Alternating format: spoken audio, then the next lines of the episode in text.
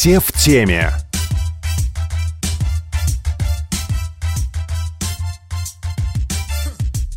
Здравствуйте. Эта неделя во многом оказалась посвящена людям с ограниченными возможностями. Во-первых, в среду был Международный день инвалидов. Во-вторых, областному отделению Всероссийского общества слепых исполнилось 70 лет. А в-третьих, президент Владимир Путин, оглашая послание Федеральному собранию, предложил продлить программу «Безбарьерная среда» до 2020 года.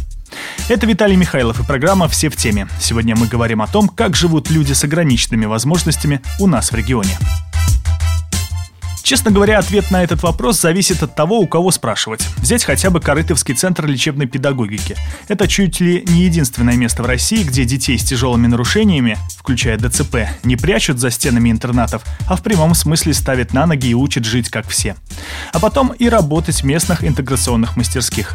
По мнению директора центра Андрея Царева, чудо, что такой проект был реализован именно у нас. Удалось консолидировать усилия и э, общественности, э, заинтересованной прежде всего родительской да, общественности в свое время.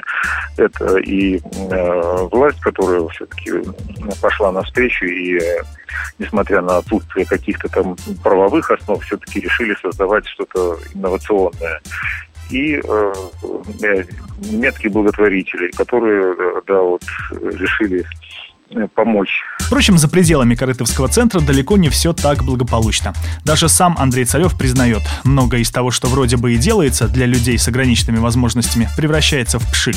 Взять хотя бы строительство пандусов. Взобраться на любой из них в Пскове, признается инвалид-колясочник Федор, все равно, что подвиг совершить.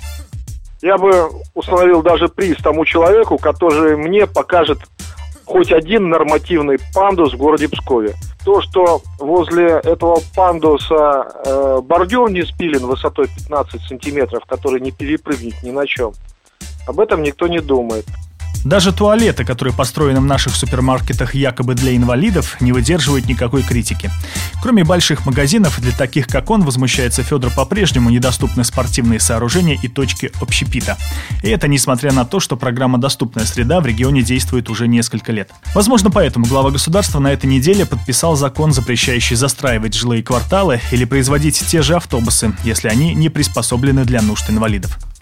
Ну вот, кстати, про городские автобусы. Некоторые из них вроде бы даже оборудованы подъемниками для инвалидов. Но много ли в них ездит пассажиров на колясках? Я вот, например, не видел ни одного.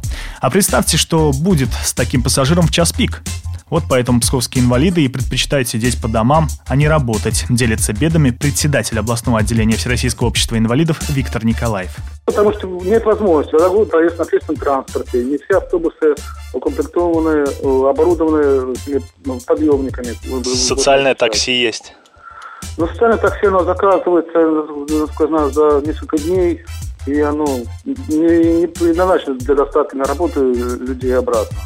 У самой общественной организации, которая объединяет 8 тысяч человек, нет даже помещения, чтобы провести собрание. Договор аренды истек еще в мае прошлого года, а новое пристанище ищут до сих пор. Головной боли добавила закон, запрещающий госструктурам финансировать общественные организации. Также не понимают инвалиды, почему их по-прежнему неохотно берут на работу. Ведь областной закон о квотах рабочих мест для них принят еще два года назад. По нему на предприятии, где трудится более 100 человек, как минимум два рабочих места должно быть отведено именно им.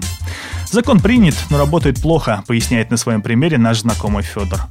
Просто люди не понимают, что э, физические проблемы у человека, которые возникли, это не связано с его мозгом. Человек может спокойно работать, может спокойно зарабатывать деньги, может платить налоги. Но те лица, которые вот просто задаешь вопрос, можно ли к вам устроиться на работу, всегда возникает вопрос, а что это я его устрою, если у меня отсутствует доступная среда. Люди готовы брать колясочку только на нищенскую зарплату, на ту, на которую он себе ничего не купит. Псковичам, у которых нарушено только зрение или слух, даже легче. Для них в области открыто 5 специализированных предприятий. Одно из самых больших в областном центре. Здесь работают слабовидящие, выпуская электроприборы и хлеб. Последние два года предприятие работает в убыток, но изо всех сил старается держаться на плаву. Спасибо областной власти деньгами поддерживают, рассказывает директор Сергей Гаркун. Но этого мало. Электроплитка у меня убыточная, но я ее не снимаю э, с производства, потому что куда мне слепых? Тогда выгнать на улицу. Э, можно выгнать, но люди останутся без зарплаты.